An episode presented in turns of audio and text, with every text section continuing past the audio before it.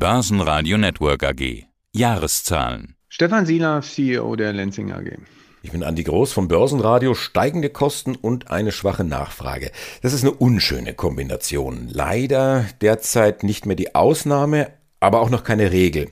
Jetzt schauen wir die Jahreszahlen bei Lenzing an. Das hatte sich schon so im Jahresverlauf abgezeichnet. Insofern treffen die heutigen Zahlen, die Jahreszahlen, den Markt nicht unvorbereitet und die gestrige ad hoc über die Aussetzung der Dividende auch nicht. Sehen wir uns, Herr Silaf, die Zahlen kurz gemeinsam an. Umsatzerlöse steigen um 17 Prozent auf 2,6 Milliarden.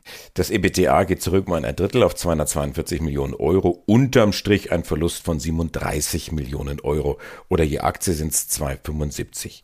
Schauen wir uns zunächst die Umsatzseite an. Die verkaufte Fasermenge verringert sich, die verkaufte Zellstoffmenge, da hat es einen Anstieg gegeben. Also ist die Nachfrage in Summe gleich geblieben?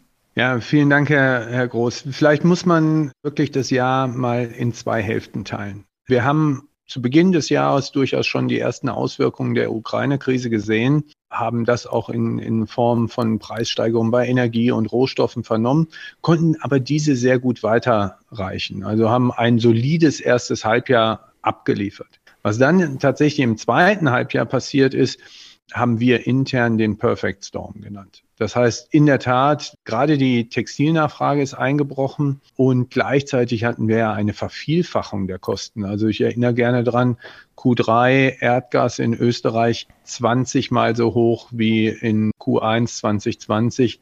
Natronlauge für uns eine kritische Chemikalie für den Viskose- und Modalprozess, eine Verfünffachung das vielleicht erklärt dann auch, dass wir einerseits ja den Umsatz steigern konnten, weil wir auch die, die Preise anheben konnten, zumindest im ersten Halbjahr. Im zweiten Halbjahr sind wir natürlich auch aufgrund der Nachfragesituation bei der Preisseite unter Druck gekommen.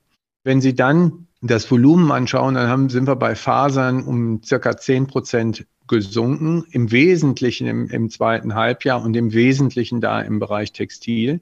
Warum sind wir bei Pulp gestiegen? Ganz einfach, Sie haben es ja vernommen, wir haben unser Werk in Brasilien erfolgreich in Betrieb genommen und haben dort auch schon im bereits im Q4 2022 erste Umsätze, auch externe Umsätze mit dem Pulp machen können. Und darum gab es dort einen Anstieg.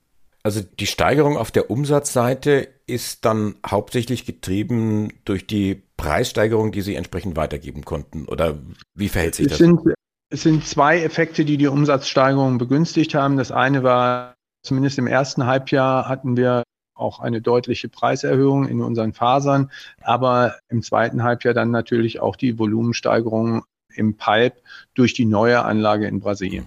Wenn wir uns das Ergebnis ansehen, das ist nochmal leicht unter der Prognose vom 19. Dezember. Die hatten Sie ja schon angepasst, so ungefähr 250 Millionen, sagten Sie damals. Was ist jetzt im Dezember nochmal passiert, dass es doch noch leicht darunter ist? Da gab es noch die ein oder andere Unsicherheit, auch bei der ein oder anderen Rückstellung. Sie erinnern sich, wir haben es ja angekündigt, dass wir auch einen erheblichen Personalabbau gestartet haben und da mussten wir Rückstellungen bilden. Die haben sich nochmal leicht verschoben. Wir hatten aber auch im Dezember nochmal einen Einfluss auf der FX-Seite. Von daher sind wir dann leicht unter den 250 gelandet. Unterm Strich steht ein Verlust von 37 Millionen Euro. Was sind denn da die wesentlichen Kostenblöcke? Sie haben ja schon das Thema Energie angesprochen. Ich habe mir das ein bisschen in der Bilanz angesehen. Das Bruttoergebnis ist gesunken um ungefähr 100 Millionen Euro, also von 500 auf 400 Millionen Euro und die Umsatzkosten dann entsprechend deutlich gestiegen. Ist das ausschließlich schwerpunktmäßig das Thema Energie? Nein, nicht ausschließlich. Also Energie ist ein, ist ein Schwerpunkt. Und, und wie gesagt, wir haben hier gerade in Europa natürlich mit extremen Ausschlägen zu leben. Also wir hatten Erdgasbereich in, in Österreich, wie gesagt, die Verzwanzigfachung. Aber was auch gestiegen ist, ist die Natronlauge. Die Natronlauge ist für uns ein, eine kritische Chemikalie, die in Europa eine, eine Verfünffachung gesehen hat, aber auch in den anderen Standorten gestiegen ist. Und auch, auch da nochmal zur, zur Indikation. Wir reden viel über die extremen Verwerfungen am Energiemarkt in Europa. Asien ist dann nachgezogen und hat immerhin eine Verdopplung bei der Kohle in Indonesien und in China. Also man hat weltweit dann auch die Effekte gesehen, die dann deutlich schwächer waren als in Europa, aber auch dort hat es diese Effekte gegeben. Auch beim, beim Holz gab es dann die ersten Effekte. Also Holz ist für uns ja ein Einstandsmaterial für den Pulp-Prozess. Und Sie können sich vorstellen, dass als Konsequenz der Ukraine-Krise, der Angst, der Energieversorgung. Holz wurde auf einmal auch in Europa wieder gehandelt als mögliche Alternative für den einen oder anderen Staat, falls es eng werden würde mit der Gas- oder Ölversorgung. Und so sind dann auch die Holzpreise nach oben gegangen. Also da gab es mehrere Faktoren, nicht nur die Energie. Wir haben dann natürlich auch reagiert. Das heißt, wir haben ja ein Kosteneinsparungsprogramm gestartet, Größenordnung 70 Millionen, was sowohl auf, auf den Kostenelementen in den Manufacturing Costs angeschlagen hat, als auch in den Personalkosten, auch in den Verwaltungspersonalkosten. Da hatten wir uns auch nach dem dritten Quartal schon drüber unterhalten. Kurz hatten Sie gesagt, das müssen wir tun. Wir mussten jetzt auch entsprechend reagieren. Ich entnehme jetzt auch Ihren Worten und dem Jahresbericht, es bleibt bei dem Ziel 70 Millionen. Aber was bedeutet das jetzt in Sachen Personalabbau? Da hat sich in der Zwischenzeit was getan. Wie lautet jetzt dort Ihr Plan? Sie sagten ja, also an Personalabbau kommen wir nicht rum. Das ist richtig. Wir werden Personalkosten in der Größenordnung von 40 Millionen Euro annualisiert reduzieren. Wenn Sie das jetzt auf, auf FDE-Basis umrechnen wollen, dann haben Sie ungefähr auf einer weltweiten Basis eine Range zwischen 600 und 800 FDEs.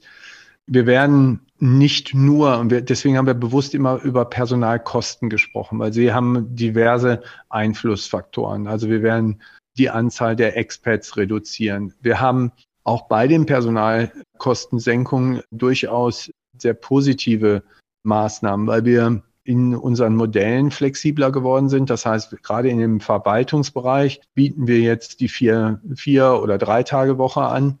Und das sind Modelle, die, die gerade in der etwas jüngeren Generation unserer Mitarbeiter sehr positiv ankommen. Also wir hatten sehr viele Mitarbeiter, die freiwillig gesagt haben, um vier Tage Woche ist super. Ich habe ein bisschen mehr Freizeit, kann mein, mein, mich meinen Hobbys widmen. Ich bin happy, wenn ich dann nur 80 Prozent meines Einkommens habe. Also von daher haben wir das auch diesen, dieses Momentum genutzt. Mhm. Ja, das passt ja auch dann zum Thema Free Cashflow und Liquidität. Wenn Sie sich diese beiden Kennziffern anschauen, wie weit sind Sie da noch von der Schieflage entfernt? Also ich glaube, wir haben es ja auch berichtet, wir haben eine zum Jahresende eine solide Liquiditätsreserve von über 680 Millionen Euro. Ja, man kann sich ja auch gerne noch eine andere Kennzahl aus unserer Bilanz anschauen. Unsere Eigenkapitalquote ist auch circa 37 Prozent, auch sehr stark. Natürlich ist unser Free Cashflow negativ gewesen. Das war aber auch zum Teil geplant, denn wir haben ja unsere Investitionen und die waren groß, auch für eine Lensing sehr groß. Wir haben in den letzten drei Jahren circa zwei Milliarden Euro investiert in die Zukunft der Lensing. Das waren sehr, sehr wichtige Bausteine. Also, und da, diese Projekte haben wir planmäßig auch im Budget abgeschlossen. Was dann im zweiten Halbjahr, insbesondere im, im Jahr 2022 passiert ist, dass wir einen Bestandsaufbau gesehen haben. Den haben wir versucht zu begrenzen, aber es kam zum Bestandsaufbau, den wir jetzt in den ersten Quartalen des Jahres 2023 zurückfahren werden.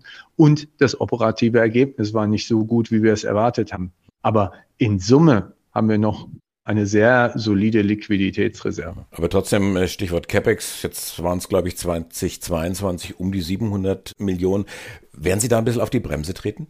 Ja, klar, weil wir auch, ich sage mal, unsere Großinvestitionen hinter uns haben. Ja, Thailand und, und Brasilien sind voll investiert. Wir haben in den letzten drei Jahren zwei Milliarden investiert. Das ist für unsere Größenordnung als Unternehmen schon eine Menge. Der Fokus wird jetzt sein, dass wir im Wesentlichen Maintenance CapEx aufrufen werden. Wir werden so in der Größenordnung zwischen 250 und 280 Millionen CapEx in diesem Jahr haben. Da sind unsere beiden strategischen Projekte in Indonesien und in China noch dabei. Aber ansonsten eher im Bereich Maintenance oder wie wir es auch nennen, License to Operate, also den sicherheitsrelevanten Investitionen. Das tut uns gut, sowohl auf der Liquidität, aber auch bei den Mitarbeitern. Die zwei Milliarden, die sind nicht so einfach zu installieren. Dafür brauchen sie Experten und unsere Mitarbeiter haben fantastische Arbeit geleistet in den, den letzten Jahren. Jetzt müssen wir auch denen ein wenig Zeit geben, mal Luft zu holen. Und dann werden wir auch irgendwann wieder uns den Markt anschauen und auch weiter strategisch investieren. Luft holen, das würden die Investoren auch ganz gerne. Denen ist, glaube ich, gestern so ein bisschen die Luft weggeblieben. Also sicherlich einigen. Die Historie zum Thema Dividende, Sie hatten ja im Juni geschrieben, Passt auf, ab sofort gibt's bei uns bei Lensing mindestens 4,50 Euro Dividende jedes Jahr. Ich fand das schon ein bisschen sportlich bei einem EPS von 4,16 Euro. Jetzt ist das EPS negativ, ich hatte es eingangs gesagt, 2,75. Und gestern haben sie geschrieben, eine Umsetzung der bestehenden Dividendenpolitik von mindestens 4,50 sieht man jetzt nicht geboten. Demzufolge setzt Lensing ihre Dividendenpolitik aus fürs Geschäftsjahr. Also ich muss gestehen, Aussetzung der Dividendenpolitik, das klingt ein bisschen freundlicher und hoffnungsvoller als Aussetzung der Dividende, aber letztendlich ist es so. Es gibt keine Dividende, steht ja so im Bericht.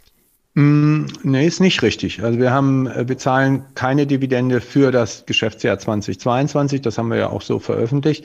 Und wir setzen für das Geschäftsjahr 2023 die Dividendenpolitik aus. Ob wir dann und in welcher Höhe wir dann eine Dividende zahlen, das entscheiden wir dann, wenn wir auch das endgültige Jahresergebnis haben.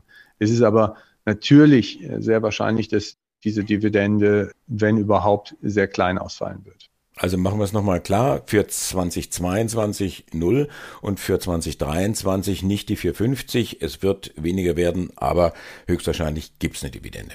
Na, das würde ich auch nicht, ich sage auch nicht, höchstwahrscheinlich gibt es eine Dividende, sondern wir, wir sagen einfach, wir schauen uns das Jahresergebnis an, was ich aber sicher ausschließen kann, es wird keine Dividende von 4,50 Euro oder mehr geben. Und je nachdem, wie der Jahresverlauf jetzt ist, wie die Markterholung nun stattfindet, werden wir dann, wenn wir das Jahresergebnis absehen können, dann auch zum Thema Dividende endgültig entscheiden.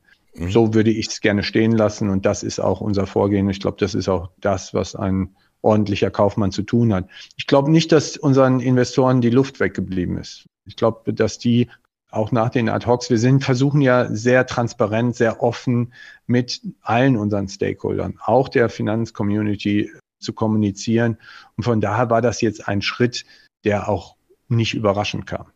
Ich habe eine Verständnisfrage.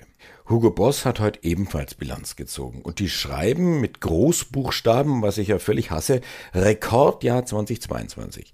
Die Lansing Mail auch um 7.30 verschickt, kam wenige Sekunden vorher, das heißt, die stehen bei mir im Posteingang direkt untereinander und sie schreiben dann von einem Challenging Conditions.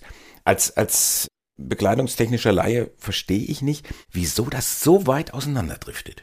Ist eine sehr gute Frage. Der Textilmarkt ist wirklich sehr differenziert zu betrachten. Also wenn Sie, wenn Sie schauen, es gibt im Textilmarkt genauso viele Verlierer wie Gewinner. Wenn Sie sich andere Märkte anschauen, Pharmamarkt, dort gibt es sogenannte Value Cradle, Value Destroyer auch, aber in einem Verhältnis 9 zu 1. Im Textilmarkt ist es wirklich 1 zu 1. Und es gibt und gab auch im Jahr 2022 absolute Gewinner. Insbesondere Luxusmarken haben durchaus zugelegt. Aber gerade Volumenmarken hatten, sind in Schwierigkeiten gekommen. In Summe für den Textilmarkt war das Jahr 2022 mit Sicherheit kein gutes Jahr. Was sind denn die herausragenden strategischen Erfolge, die Sie im zweiten Teil der Überschrift beschreiben? Ja, da ist allen voran natürlich die Fertigstellung unserer beiden Großprojekte. Das ist das größte Investitionsvolumen in der Geschichte der Lansing. Und das pünktlich und im Budget abzuliefern, trotz Corona und anderen Widerständen, finde ich, ist eine herausragende Leistung von unseren Mitarbeitern und Mitarbeiterinnen. Wirklich Chapeau, tolle Leistung.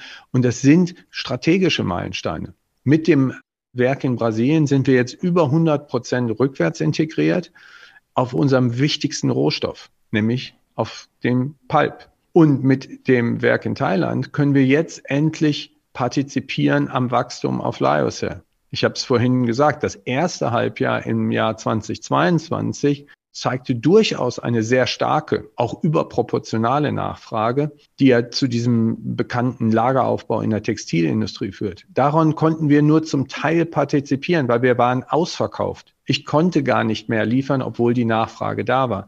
Das ändert sich fundamental im Jahr 2023, weil ich auf einmal 100.000 Tonnen extra Kapazität am schnellst wachsenden Fasermarkt habe. Lyocell wächst ungefähr fünfmal so schnell wie der Standardfasermarkt. Und da war es wichtig, dass wir diese zusätzliche Kapazität haben, die auch natürlich ein starker Ergebnistreiber für das Jahr 2023 sein wird. Also das Jahr 2023 wird kein Übergangsjahr, sondern drehen sich im Prinzip jetzt die, die Vorzeichen um und sie, sie starten wieder durch. Also wir sagen, wir nennen es intern das Comeback hier. Das wird mit, mit Sicherheit gerade noch zu Beginn durchaus die eine oder andere Herausforderung haben, auch auf der, der Nachfrageseite insbesondere. Aber wir sehen natürlich schon viele positive Indikatoren. Die Energiepreise auch in Europa haben sich etwas normalisiert, gehen in die richtige Richtung. Auch die Preise für Chemikalien gehen in die richtige Richtung. Und wir sehen auf der Nachfrageseite erste Anzeichen, dass auch die in die richtige Richtung geht, wenn auch vorsichtig. Wir sehen nicht den sehr steilen Anstieg, wie wir ihn äh, nach der äh, Corona-Pandemie gesehen haben. Es ist eher etwas vorsichtig und verhalten noch, aber alle Indikatoren sind sehr, sehr positiv. Die Bandbreite, die Sie sich beim EBTA vorgenommen haben, reicht von 320 Millionen bis 420 Millionen. Man könnte jetzt darüber philosophieren, warum das so ein breites Band ist. Ich vermute, dass ich weiß, was Sie dann antworten. Aber lassen Sie es uns auf den Punkt bringen. Unterm Strich 2023 wird profitabel? Ja, davon gehen wir aus.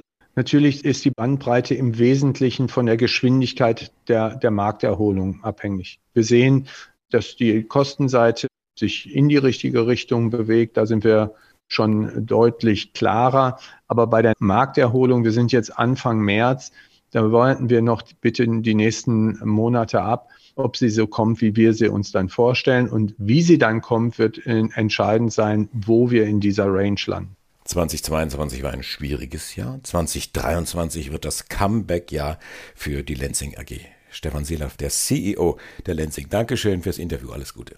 Vielen Dank, Ihnen auch.